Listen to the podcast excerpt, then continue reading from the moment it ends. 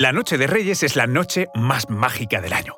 Conmemora la visita de tres sabios que, cabalgando sobre camellos, difunden magia y regalos para niños y adultos en los hogares de todo el mundo que los celebra. Poner los zapatos bajo el árbol de Navidad esperando encontrarlos a la mañana siguiente llenos de dulces o dejar comida y bebida para que los reyes y sus camellos puedan repostar en nuestra casa son algunas de las tradiciones que albergan esta noche. Pero ¿de dónde surgió todo esto? Os contamos esto y mucho más a continuación. Porque os habéis portado bien, ¿no?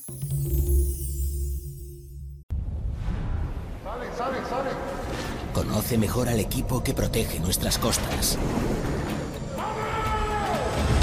Alerta en el mar, el jueves a las 10 un nuevo episodio en National Geographic.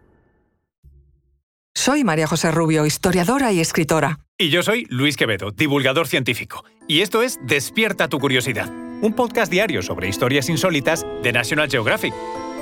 Y recuerda, más curiosidades en el canal de National Geographic y en Disney Plus.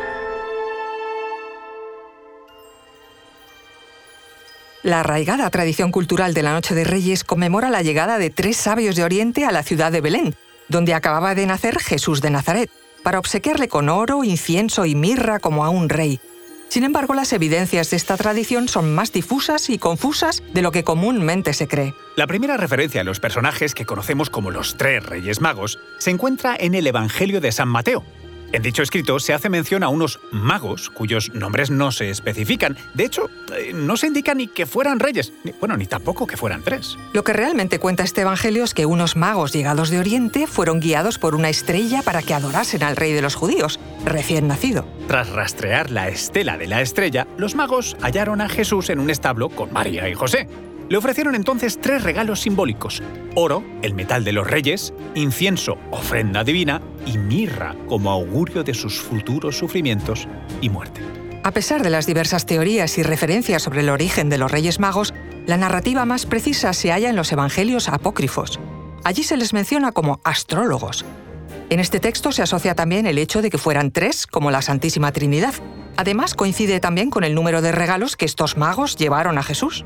Quinto VII Tertuliano, uno de los padres de la Iglesia del siglo III, respaldó la referencia a los magos al citar en el Salmo 72 del Antiguo Testamento que los reyes de Sabá y Arabia le traigan presentes, que le rindan homenaje todos los reyes.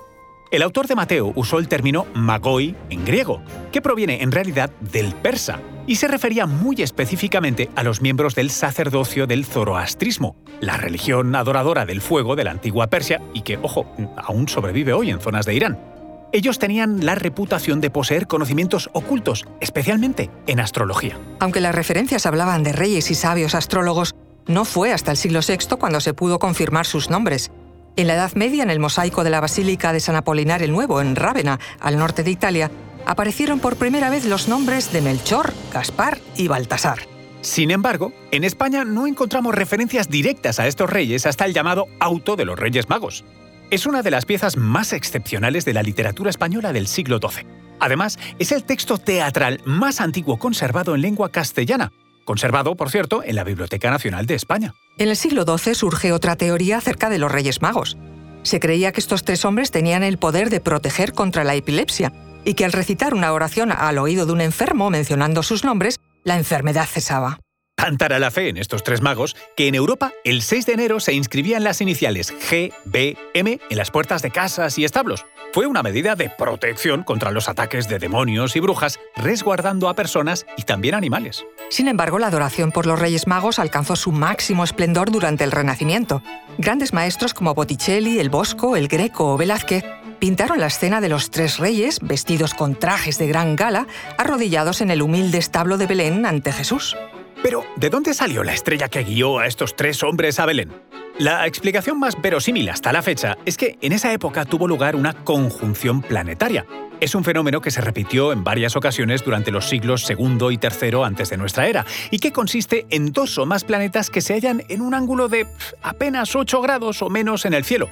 A efectos prácticos, hace que los veamos muy, muy cercanos entre ellos. El origen de la Noche de Reyes es todavía incierto, pero hay algo en ella, además, que es imbatible. La ilusión de los más pequeños durante esta noche.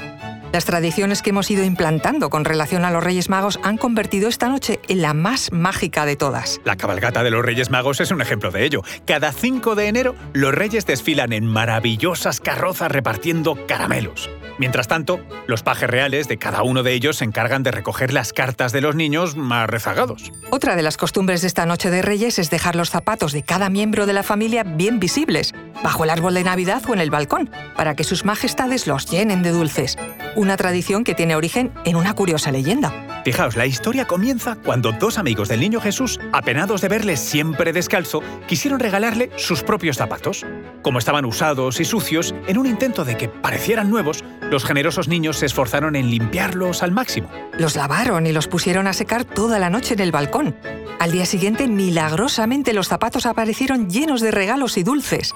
Una pequeña recompensa por su bondad de parte de los Reyes Magos. La Noche de los Reyes es una noche de mucho trabajo para sus majestades reales. Por eso, dejar agua y pan para los camellos y una copita de licor o un vaso de leche y turrones para los cansados reyes también se ha convertido en una clásica tradición. Sin embargo, no todos los niños viven una noche mágica este día.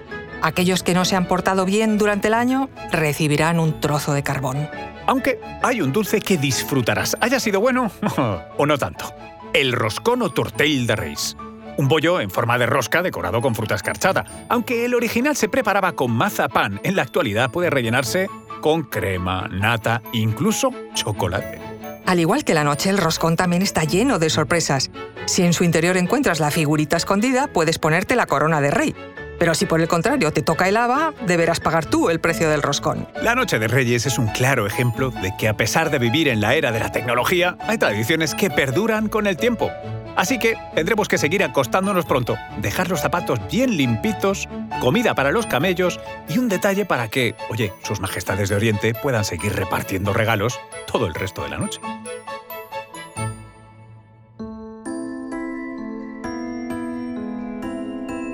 Recuerda que Despierta tu Curiosidad es un podcast diario sobre historias insólitas de National Geographic.